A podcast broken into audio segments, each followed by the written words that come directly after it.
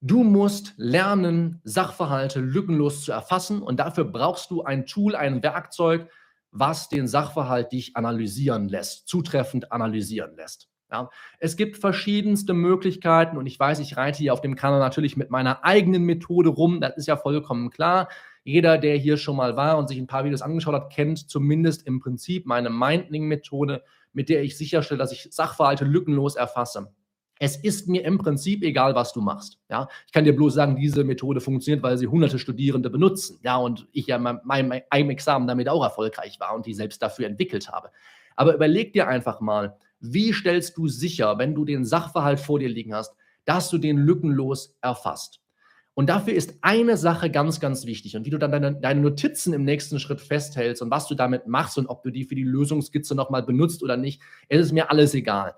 Entscheidend ist, du musst den Sachverhalt, die Fallfrage, den Bearbeitervermerk Satz für Satz durchgehen und dir überlegen, was will Klausurenstellerin, Klausurensteller mir in dieser Situation hier sagen? An welche Rechtsnorm soll ich denken?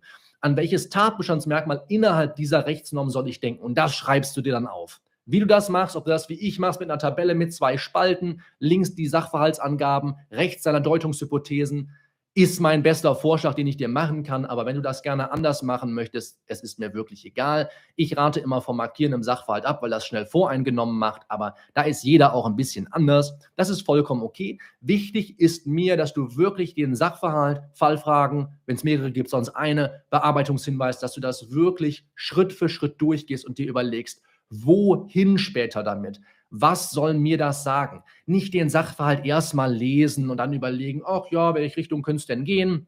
Du musst das Satz für Satz machen. Und dann wirst du feststellen, wenn du mit dem Sachverhalt einmal komplett durch bist, mit dem kompletten Aufgabenblatt, dann wird auch nichts mehr unklar sein. Da wirst du den Sachverhalt lückenlos erfasst haben. Du wirst viele Dinge wegstreichen, die du dann später für die Lösung nicht brauchst. Das ist vollkommen okay. Wir lesen das ja nur noch zum ersten Mal und wissen noch nicht, in welche Richtung sich der Sachverhalt überall entwickelt. Aber wir haben uns die Gedanken einmal gemacht, haben sie aus dem Kopf raus, haben mehr mentale Ressourcen freigesetzt und können das Ding dann im Endeffekt durchstreichen, wenn wir es nicht benutzen wollen. Ja, das ist die Idee der Sachverhaltsanalyse. Wie du es sicherstellst, egal.